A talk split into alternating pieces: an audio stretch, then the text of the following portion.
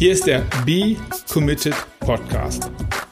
Du hast das Gefühl, dass du dem Leben ausgeliefert bist? Nein. Du bist ja falsch, wenn du glaubst, dass du keine Wahl hast. Denn du hast immer eine Wahl. Mein Name ist Markus Köhn. Ich helfe dir, die Antworten zu finden, die wirklich wichtig sind. Antworten, ja, das ist wichtig. Besonders wichtig, wenn man Interviews macht. Und heute habe ich Antworten für dich, die ja super, super spannend sind. Und zwar ähm, war ich bei Gerd J. Pohl.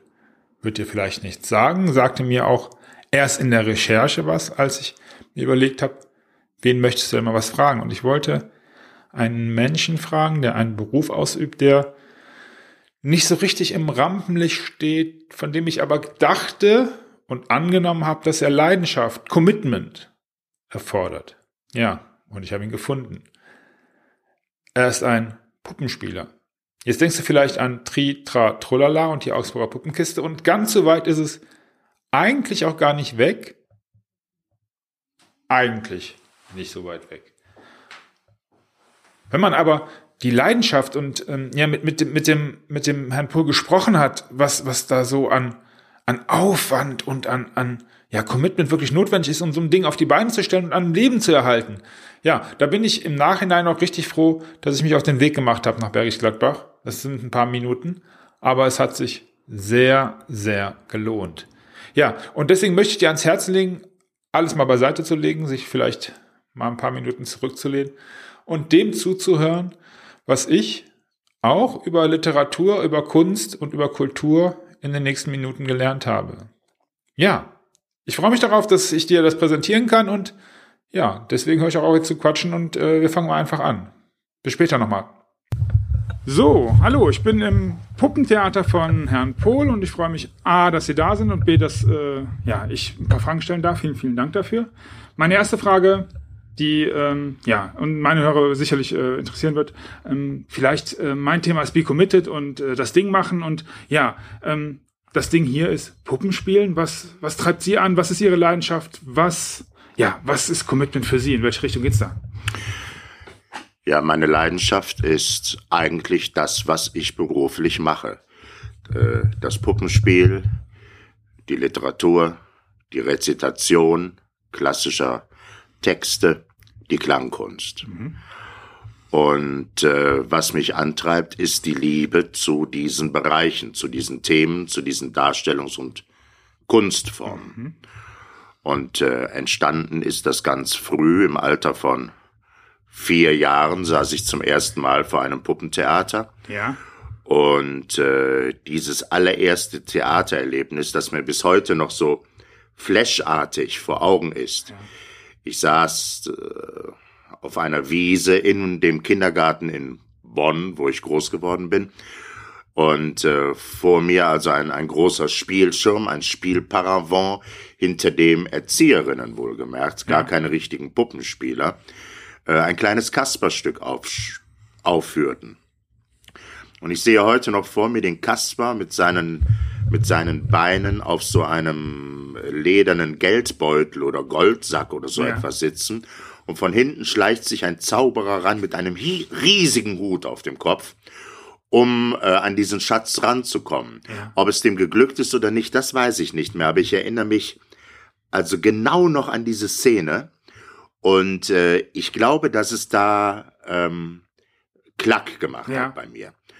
Und seitdem ist die Begeisterung für das äh, Puppenspiel, aber überhaupt fürs Theater, für ja. das Darstellende, äh, nie mehr weggegangen und ja. es hält bis heute an. Und äh, die Leidenschaft, die ich mir, die ich damals äh, äh, ins Herz gepflanzt bekommen habe, ja. äh, die Liebe zum Theater, die Liebe zur Literatur, die Liebe zum gesprochenen Wort auch, die Liebe zu den Klängen, äh, das ist das, was mich antreibt. Das ist das allererste, was mich antreibt. Mich treibt an, dass ich gerne mit diesen Dingen zu tun habe. Ja, ich ja. persönlich.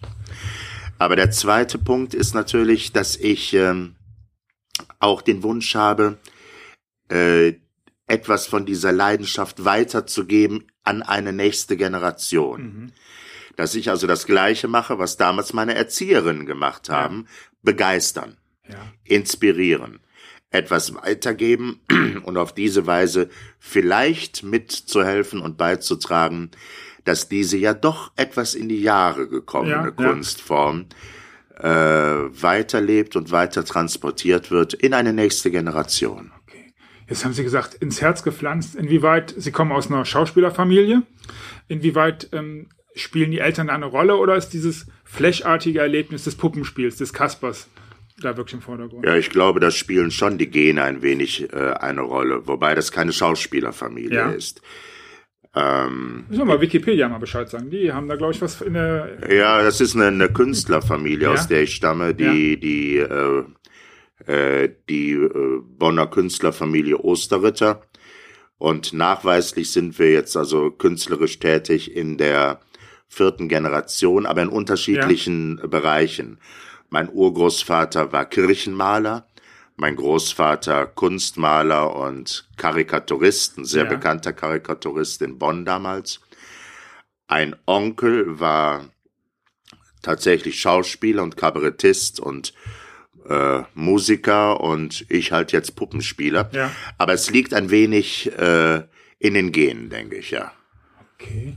Das heißt, es hat sich aber immer irgendwie eine andere Ausdrucksform. Also der Wunsch, irgendwas zu machen, offensichtlich eine andere Ausdrucksform äh, geschaffen. Ja, gewesen. schon, ja, ja. Okay. Dankeschön. Kommen wir zur Frage zwei, vor der meine Leute immer ein bisschen Respekt haben. Ähm, hier geht's um ja, de, den Samstagvormittag, 11 Uhr. Ähm, stellen Sie sich bitte vor, dass ähm, ja, am Montagmorgen 7.20 Uhr, die Uhrzeit spielt nur eine untergeordnete Rolle, ähm, ja, äh, aufgewacht wird in einem anderen Körper zu einer anderen Zeit. Ähm, und das ist nicht verhandelbar. Das heißt, die Lieben, das Umfeld ist weg. Meine beiden Fragen. Die erste Frage, wie, wie immer, wie verbringen Sie die nächsten exakt 42 Stunden? Die letzten 42 Stunden? Geld, Ressourcen spielen keine Rolle. Und, wenn es möglich ist, in welchem Körper und zu welcher Zeit würden Sie aufwachen wollen, wenn's, wenn Sie es aussuchen können? Ja, ich würde die verbleibenden, wie viel sind's? 42 Stunden.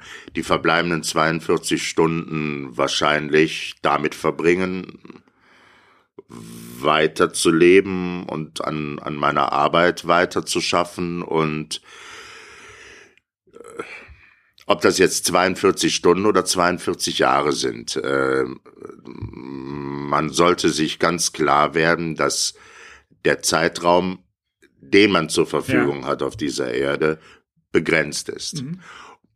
Und den muss man halt nutzen mit dem, was einem wichtig ist. Mhm. Ja. Und wenn, wenn das nur noch 42 Stunden sind, dann nutze ich die, um das weiter zu tun, was mir bisher wichtig war. Also ich glaube, ich würde gar nicht viel ändern. Okay. Natürlich würde ich, ich weiß noch nicht mal, ob ich versuchen würde, nochmal noch mal die Verwandten zu sehen oder die Freunde zu sehen oder diese Abschiedsnummer Ja. zu machen. Nicht.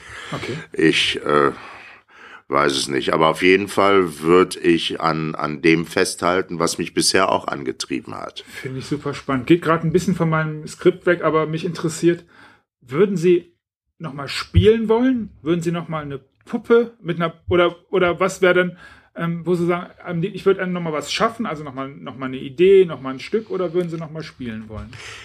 Äh, eine Sache, die mich beim, beim Theaterspielen seit Jahren bereits stört, Ja. ist, dass das Kunstwerk beendet ist in der Sekunde, wo die Aufführung zu Ende Ja. ist.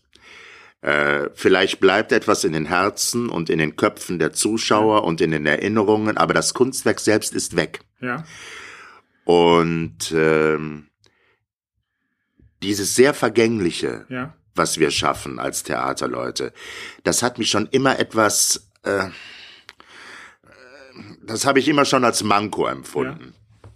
Ich würde vielleicht eher mich hinsetzen und anstatt zu spielen etwas schreiben. Also etwas, was ein bisschen bleibender ist Ja. äh, als ich selbst. Und dann sollen meinetwegen eins meiner Stücke aufschreiben oder oder äh, eine der Erzählungen, die ich schon lange mit mir im Herzen herumtrage, zu Papier bringen, endlich Ja. einmal, so dass damit dann vielleicht andere Leute, äh, so sie Freude dran finden, weiterarbeiten können. Jetzt unbedingt nochmal vors Publikum, nicht, nein, nicht Okay. unbedingt. Aber würde, würde in den 42 Stunden ein Spieltermin anstehen, Ja. würde ich den natürlich machen, natürlich. Okay. Wissen Sie, da, da, da, das ist, das ist eine Frage der, ähm, ich erinnere mich am äh, 1. August 2010. Ja. Das war ein Sonntag. Da ist morgens um äh, 11.30 Uhr ging das Telefon bei mir zu Haus. Und ich bekam die Nachricht, äh, meine Mutter sei gestorben. Ja. Und äh, um 11.30 Uhr, genau, halb zwölf. Und um 13 Uhr war ich am Spielort und habe die Bühne aufgebaut und Ja. um 15 Uhr gespielt. Also ähm, daran sehen Sie, dass also die die die Wahrnehmung dieser dieser äh, Pflichten mir sehr sehr wichtig ist. Ja. Ja. Und ähm, es mag dann schwierig sein zu arbeiten und es mag, mag, äh, aber es ist ja auch eine Kraft, die man daraus zieht. Ne?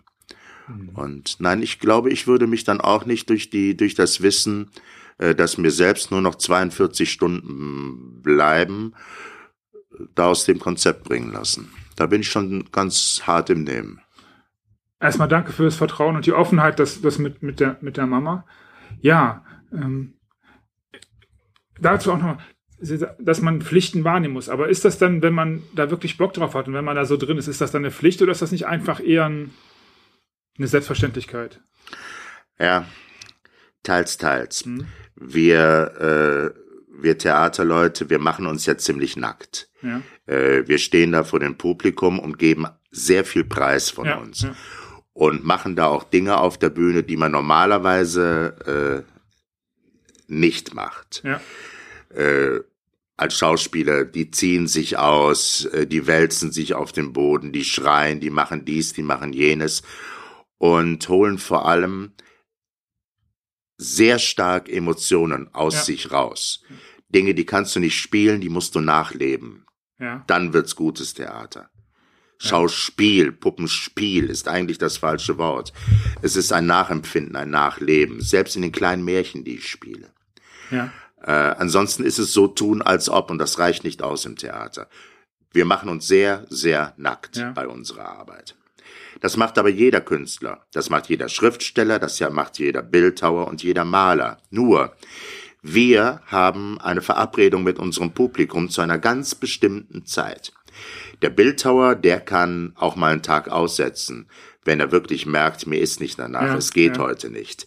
Ähm, der die Inspiration fehlt oder der die Kraft fehlt oder oder es ist eine, eine irgendetwas von außen ins Leben eingebrochen, das Ja. mich lähmt. Das geht in Ordnung. Und wenn der, der, ähm, der Schriftsteller sein Papier einen Tag in Ruhe lässt, geht die Welt auch nicht unter. Ja. Aber wir Theaterleute, wir haben eine verbindliche Verabredung mit unserem Publikum. Ja. Und das ist, das ist schon manchmal eine Herausforderung, äh, denn am, am Tag des Todes meiner Mutter, mir war nicht danach, Mhm. äh, jetzt, jetzt unbedingt da äh, auf die Bühne äh, zu müssen. Aber ich hab's gemacht und ich hab's auch übrigens nie bereut. Ja, Äh, Im Nachhinein sage ich, das war eine, das war vielleicht sogar eine, eine heilsame und therapeutische Geschichte. Ja, so, so habe ich das damals gesehen und so sehe ich es eigentlich noch heute. ich super spannend. Dankeschön. Mhm. Okay. Jetzt hätten wir fast den zweiten Teil der Frage vergessen. Also ich hätte ihn jetzt fast vergessen. Übrigens, lieber Hörer, hast du das mit dem Podcaster, mit dem Nacktmachen? Das ist auch ein bisschen für mich so. Aber das nur am Rande. Ähm, ja, wenn Sie sich aussuchen könnten, zu welcher Zeit und in welchem Körper, gibt's da eine Idee? Mhm.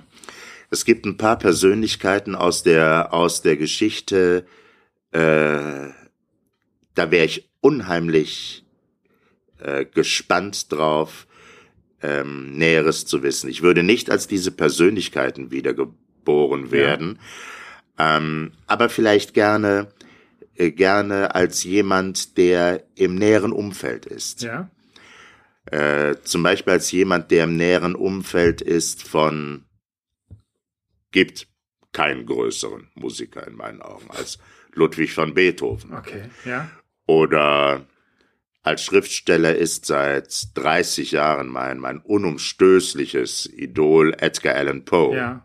Der Alp auf der Schulter. Und äh, ja, und äh, äh, als jemand, der vielleicht äh, nahe und emotional an Poe dran war. Ja, Ähm, äh, das wäre so eine Idee, jemand zu sein, nicht die Persönlichkeit selbst, aber, aber jemand, der nah dran gewesen ist. Ich muss es jetzt kurz sagen, also ähm, ich finde es so unglaublich faszinierend, dass jetzt schon ein paar Leute darüber gefragt haben. Also und immer wieder kriege ich eine neue Facette an jemanden, eine, eine bekannten Persönlichkeit aus der Nähe zu beobachten als Umfeld. Das habe ich noch gar nicht gehabt. Super mhm. spannend. Ja. Dankeschön. Cool. Frage 3. Äh, was würden Sie einem, einem nahen Kind, einem Patenkind, Neffen, wobei, wer ist näher an Kindern dran äh, als, als jetzt ein Puppenspieler? Wobei ich immer das Gefühl habe, Puppenspiel, irgendwie ist das ja für Kinder, aber irgendwie auch wieder nicht. Aber das ist vielleicht noch ein anderes Thema, wo ich gleich nochmal auf die Frage komme, weil ich, ich kriege es auch gar nicht richtig ähm, formuliert jetzt. Aber ähm, was, was würden Sie am liebsten ähm, ja, den Kindern, einem Kind mit auf den, den Lebensweg geben? Also was ist so eine zentrale Aussage, die, die, die sie in ihrem Leben gefunden haben, die sie weitergeben möchten. Und weil es so eine besondere Situation ist, was davon geben sie oder was, was können sie in ihrem Spiel, in dem, was sie tun, weitergeben. Mhm. Da haben wir hier eine besondere Situation. Auf meinem Schreibtisch zu Hause in meiner Wohnung habe ich einen kleinen Rahmen stehen mit ja. einer mit einer Postkarte, ähm, die Ray Bradbury, der ja. große Schau Schriftsteller, der mhm. Fahrenheit 451, der illustrierte Mann, diese Sachen die ja. geschrieben hat und den ich sehr bewundere und sehr schätze und sehr mag. Und da haben ihn Studenten in einem Brief äh, gefragt, ähm, was gibst du uns mit auf den Weg? Und äh, die Antwort lautete, do what you love and love what you do. Tu, was du liebst und liebe, was du tust. Und äh, diesen Satz habe ich mir, ich habe diese Originalpostkarte, die habe ich mal erworben bei einer Auktion und äh, die steht bei mir auf dem Schreibtisch und dieser dieser Satz, der ist für mich äh, ein Stück weit, ein Stück weit äh, Leitwort geworden. Ja. Und äh, das würde ich dann auch gerne äh, meinem Umfeld weitergeben, ob das jetzt Kinder sind oder Freunde oder mhm. liebe, was du tust und tu, was du liebst. Und wenn du etwas tun musst, was nicht so angenehm ist, versuch es zu lieben. Vielleicht geht's dann leichter.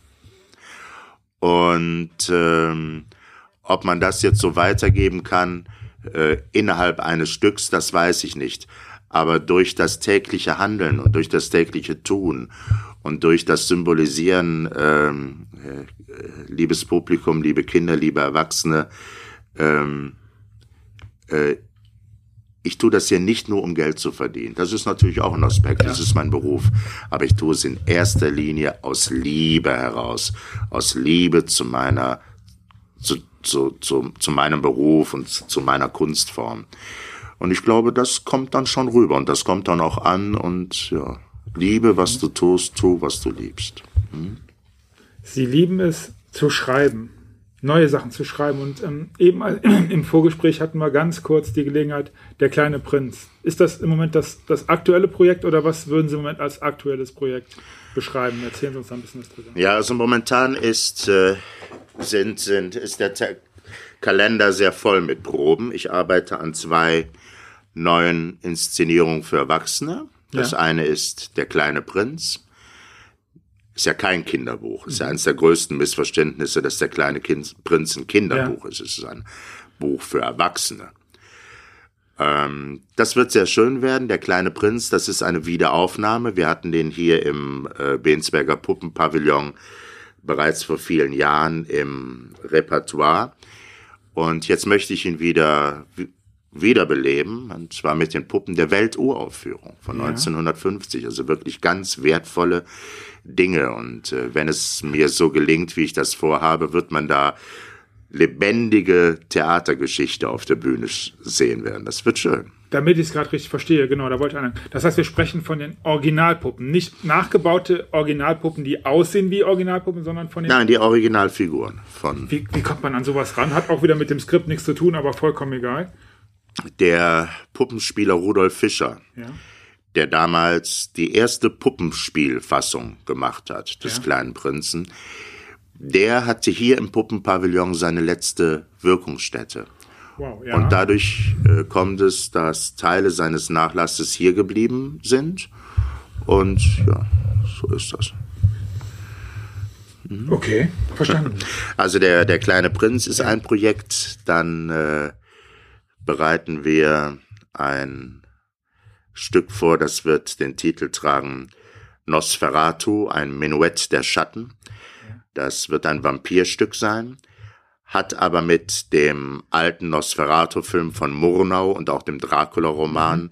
okay. äh, von Bram Stoker nichts zu tun, sondern wir nehmen die Figur des Vampirs, der dann allerdings tatsächlich aussieht wie der Schauspieler in dem alten Stummfilm. Glatze, Rattenzähne, mhm. spitze Ohren, sehr gespenstisch. Den nehmen wir als eine Art Urübel. Äh, eigentlich so ewig wie Gott selbst. Mhm. Und wenn man sich dann fragt, wo kann der denn herkommen, dann haben wir uns die, also der, der Autor, der Gisbert Franken und ich, die, die Bibel angeschaut. Tatsächlich auch. Und das beginnt ja mit den schönen Worten, im Anfang schuf Gott Himmel und Erde, die Erde aber war wüst und wirr, Finsternis lag über der Urflut und Gottes Geist schwebte über dem Wasser. Da, Finsternis lag über der Urflut. Und dieser Finsternis lassen wir den Vampir entsteigen, dieses Urübel. Und äh, diesen Vampir, den begleiten wir nun äh, durch die Jahrtausende. Mhm. Ja, der Vampir im alten Rom, versteckt unten in den Katakomben, wo er dann allerdings auch zum ersten Mal Probleme mit den Christen bekommt und mit dem Zeichen des Kreuzes. Der Vampir im venezianischen Karneval, wo er sich endlich mal oben bewegen kann, frei, weil er unter den Masken sowieso nicht auffällt. Der Vampir irgendwo im nördlichsten Europa zur Zeit der großen Pest, der Vampir dann aber auch im Zweiten Weltkrieg irgendwo in den U-Bahn-Schächten oder in den Bunkern und in den Kellern auf der Suche nach ausgehungerten Opfern. Und dann die Frage, wo ist er denn heute? Das ist also das, das zweite Projekt. Das wird eine Theatercollage werden. Äh, ein wenig Puppenspiel, äh, Schauspiel, ja. Rezitation, eventuell auch Musik und Klänge. Da sind wir gerade dran am Arbeiten. Dann zwei neue Kinderstücke, die im nächsten Jahr auf die Bühne sollen. Und ähm, ja, ich, ähm, ich äh, plane ein Projekt, das jetzt im Herbst realisiert wird. Lauschnachmittage nenne ich das. Oder Lauschvormittage, Lauschabende, ganz mhm. egal wann es, wie viel Uhr es geschieht. Und da soll es um leise, um langsam erzählte äh, Geschichten gehen und um ungewöhnliche Klänge. Äh, gestimmte Steine oder gestimmte Gläser, Glasröhren, äh, große Gongs, äh, Klangschalen. Äh, denn ich habe herausgefunden, also A, dass mir das sehr liegt, der Umgang mit diesen alternativen Instrumenten. Ja. Und B, dass man über diese Instrumente genauso direkt an die Seelen der Menschen herangehen kann, wie mit dem Hilfsmittel der Puppe. Ähm, beim Puppenspiel habe ich das schon einige Male erlebt, wenn ich für schwerst behinderte Menschen oder auch Menschen in Alten- und Pflegeheime gespielt habe, äh, zum Teil mit einzelnen Figuren an die Betten ja. äh, der Alten herangetreten bin und wenn man dann mit so einem kleinen Handpuppenhund oder mit so einer Figur äh, Menschen erreicht, die auf das normale menschliche Gesicht gar nicht mehr ansprechen, aber im, Ange in, im Angesicht der Puppe werden diese äh, dementen Augen auf einmal noch einmal wach für ein paar Minuten. Ja. Das hat schon etwas sehr Besonderes. Und ich vermute, äh, über die Klänge, äh, über die Klangkunst, ja. äh, kann man Ähnliches erreichen. Das sind so die Dinge, die ich momentan anstrebe, also eine Vertiefung der Arbeit mit der Musik und den Klängen und diesen Lauschangeboten, die beiden Erwachsenenstücke und zwei Kinderstücke. Und das ist doch eine ganze Menge auf einmal. Ich wollte gerade sagen, lieber Hörer, äh, der, die Vorstellung, ja, so ein Puppenspieler nimmt sich drei so Puppen, die so rumliegen und macht dann irgendwas. Ich glaube, weit, weit, weit, weit, weit gefehlt. Und ich darf, ihr dürft es nicht sehen, das ist aber euer Problem. Ihr könnt ja alle mal nach Bergisch Gladbach kommen. Äh, ich darf ein paar Puppen sehen.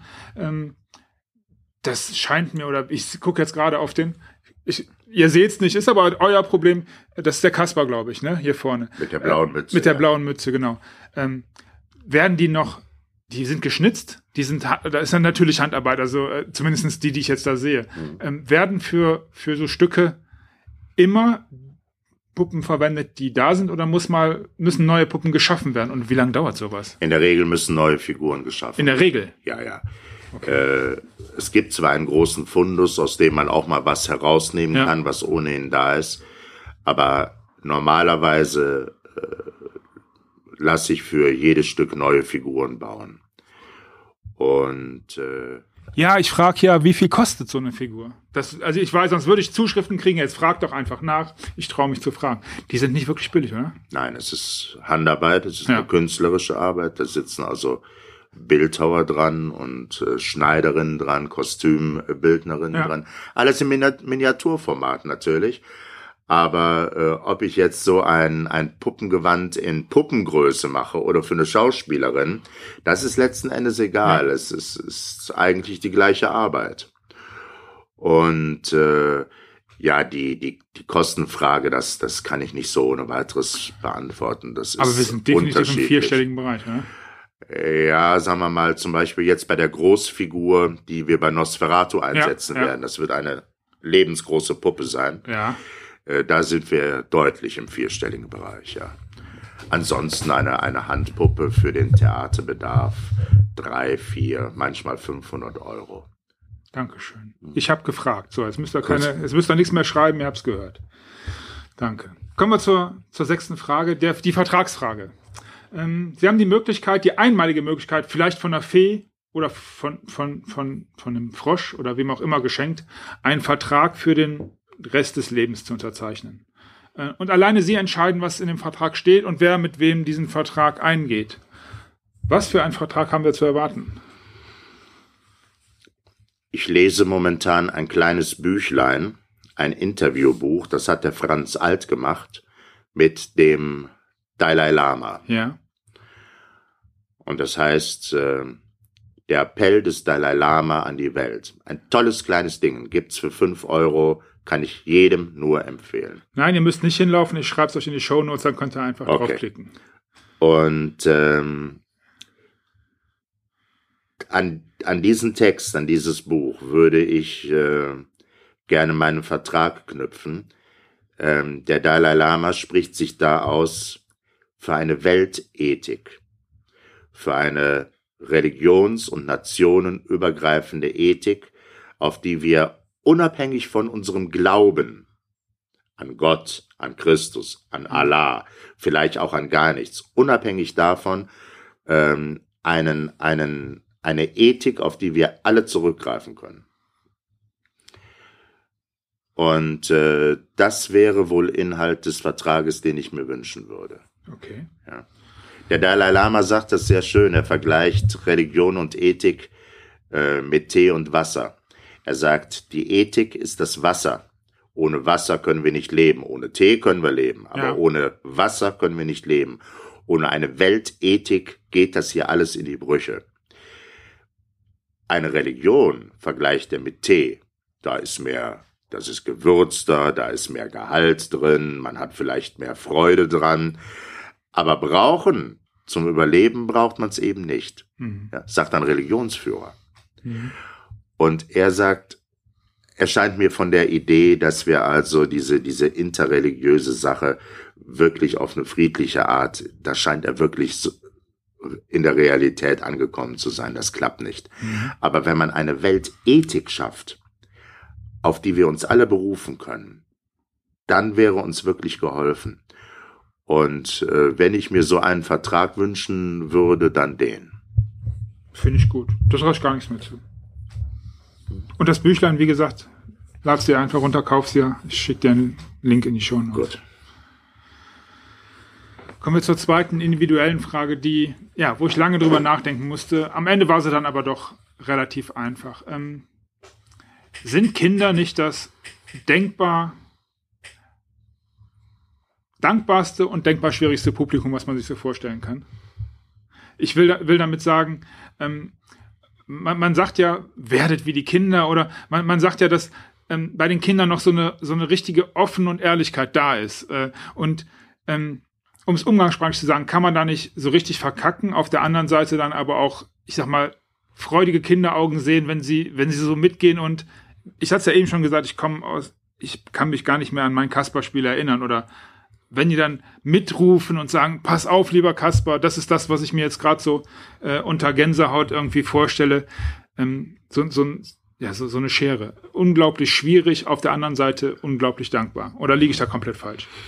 Nein, sch schwierig sind sie eigentlich nicht. Sie sind natürlich unbestechlich, nicht? Und ja. sie, äh, äh, sie haben auch das nicht, was man irgendwo im, im normalen Erwachsenentheater ähm, erwartet. Äh, sie beißen also nicht die Zähne aufeinander, wenn es ihnen nicht gefällt, sondern die Quittung bekommt man sehr direkt natürlich. Ja. Ähm, und sie haben ein untrügerisches Gespür dafür, ob etwas authentisch ist oder nicht. Ja. Äh, das mag es schwierig machen für äh, Künstlerkollegen, äh, die mit ihrer eigenen Authentizität Probleme haben. Aber das kann man nicht den Kindern äh, das aufs Butterbrot schmieren, sondern das ja. sind sie selbst schuld. Okay. Dann müssen sie an sich arbeiten, dann ja. funktioniert's danach vielleicht. Äh, nee, Kinder habe ich nie als schwierig empfunden. Äh, aber sie sind halt gnadenlos ehrlich ja. mit ihren Reaktionen. Schwierig wird's nur, wenn äh, Kinder beispielsweise in Vorstellungen reingesetzt werden, äh, die für ihr Alter noch nicht geeignet sind. Ja. Äh, wenn es da also zu einer Überforderung kommt. Äh, wenn ich Stücke anbiete ab fünf Jahren und auf einmal habe ich da einen Zweijährigen drin, das muss schief gehen. Ja. Aber auch das ist nicht Schuld des Kindes, Klar. sondern das ist Schuld äh, von Eltern oder äh, Erziehern, die also unbedingt wollen, nee, die Kleinen müssen auch dran teilnehmen, obwohl es noch nicht für sie ist. Das ist ein Kampf, den habe ich jeden Tag. Ja. Mit irgendjemandem. Jeden Tag habe ich irgendjemanden am Telefon, mein Kind kann das schon, mein Kind ist schon weit genug. Und ich lasse es bei mir nicht zu, weil es niemandem gut tut. Wenn man zu junge Kinder mit bestimmten, alles hat seine Zeit. Verstehen Sie? Es, und und, und ein, ein Kind von zwei Jahren ist für bestimmte Inhalte, für bestimmte Darbietungsformen, für bestimmte Stimmungen äh, noch nicht aufgeschlossen. Das geht einfach nicht. Man kann auch von einem Zweijährigen nicht verlangen, dass es dass er sich eine Dreiviertelstunde konzentriert. Bei einem Vierjährigen klappt das aber ja. bereits, nicht wahr, wenn das Stück entsprechend gestaltet ist. Und ähm, aber auch das ist Nein, Kinder sind nicht schwierig, aber die, die Umstände, in denen Kindern manchmal Dinge angeboten werden, die sind eher fürs Kind schwierig und das Kind reagiert dann nur. Ne? Wir müssen uns immer klar machen, äh, was für eine Verantwortung wir ja, haben. Ja.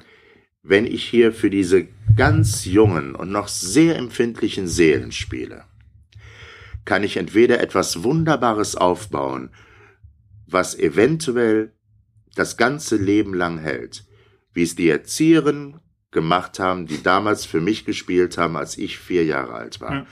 Die haben mit ihrem Spiel mir etwas eingepflanzt, wovon ich bis heute zehre.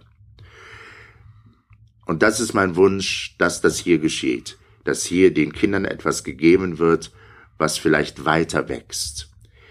Denn wir haben nur interessierte Theaterzuschauer in 20 Jahren, wenn wir heute gutes Kindertheater machen. Woher soll es denn sonst kommen? Hm.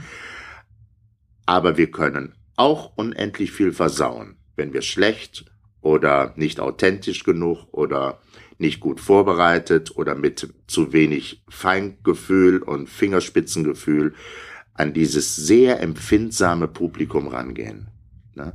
Das ist eine große Verantwortung, die ich auch immer wieder spüre. Mhm. Empfinde ich auch so. Dankeschön. Mhm. Ja, ich weiß, ihr habt noch eine andere Frage, ich stelle sie gleich. Aber erstmal ähm, würde ich gerne zur, zur erstmal eigentlich letzten Frage kommen. Und zwar, wenn, wenn es in Ihrem Leben zwei Hilfsmittel, Tools, Werkzeuge, was auch immer gibt, auf die Sie nicht mehr verzichten können und wollen, welche beiden wären das? Ja, das, das wären die Puppen und die, äh, die Musikinstrumente. Mhm. Ja. Mhm. Die, die Klanginstrumente und die Theaterfiguren. Das ja. habe ich schon fast gedacht. Mhm. Ja. Ja, also ich würde jetzt, wenn ich den Podcast hören würde, und ich hoffe, ihr habt alle bis, nein, ich bin sicher, ihr habt alle bis hierhin gehört, ähm, eine Bitte aussprechen. Also zum einen äh, ist es äh, bei mir ähm, ja, zum Brauch geworden, dass mein Gast die letzten Worte hat. Das ähm, würde ich mich freuen, wenn Sie da was haben. Und ich werde natürlich fragen, jetzt habt ihr euch die ganze Zeit die Stimme angehört von Herrn Pohl. Würden Sie uns die Freude machen, eine Minute den Kasper zu geben? Ich, kann, ich muss es fragen, weil ich würde es auch wollen. Ich würde es hören wollen. Und ähm, verabschieden möchte ich mich mit den Worten vielen, vielen, vielen Dank. Ich fand es sehr inspirierend. Ich finde, dass ich wieder was gelernt habe zum Thema Commitment, mit dem Thema im Flow sein, mit dem im, im Gleichklang sein, was man so machen möchte und was man tut. Und ich finde, mit jedem Wort kommt rüber, dass sie das lieben, was sie tun. Und das ist genau das, was ich dir, lieben Hörer, auch mitgeben möchte. Ich sage Danke, ja, und reiche das Mikrofon rüber oder halt's rüber zu den letzten Worten ja, den, den Kasper geben, das ist wirklich schwierig. Das ist so ähnlich, als wenn sie der, der arme Christopher Lee, der wurde immer gefragt, ja, stimmt. äh, gucken Sie mal, gucken Sie mal böse. Ja, wie soll man denn da böse gucken?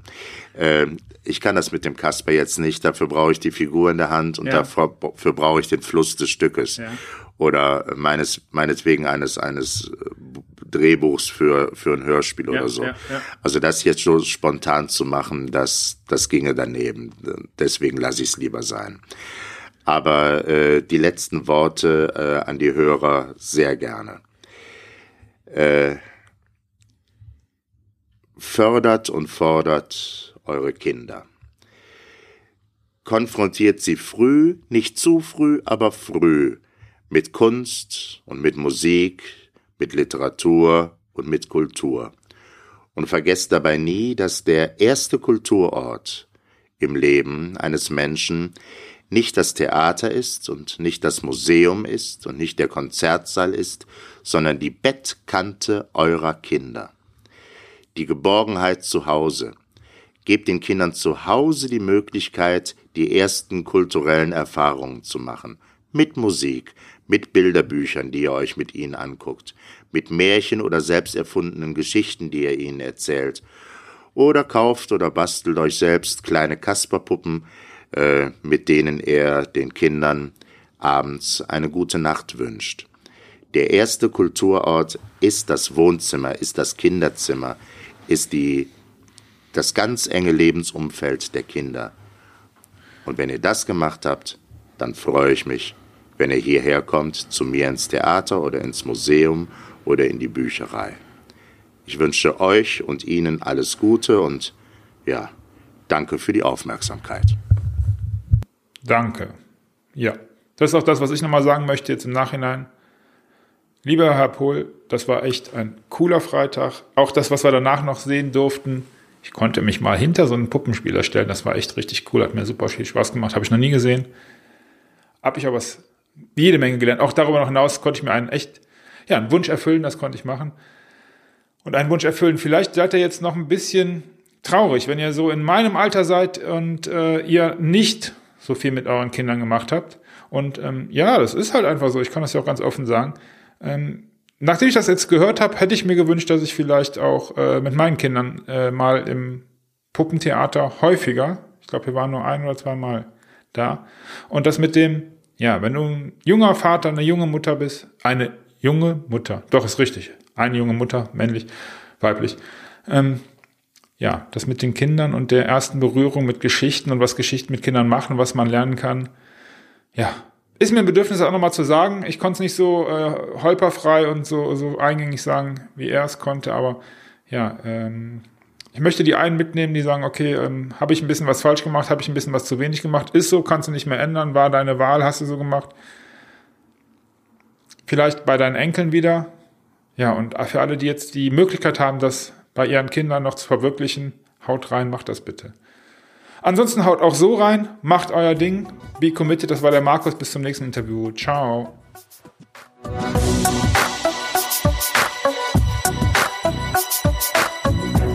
Hast es satt, alleine nach Antworten zu suchen? Dann mach es wie viele andere vor dir auch und werde Teil der kostenfreien Gemeinschaft.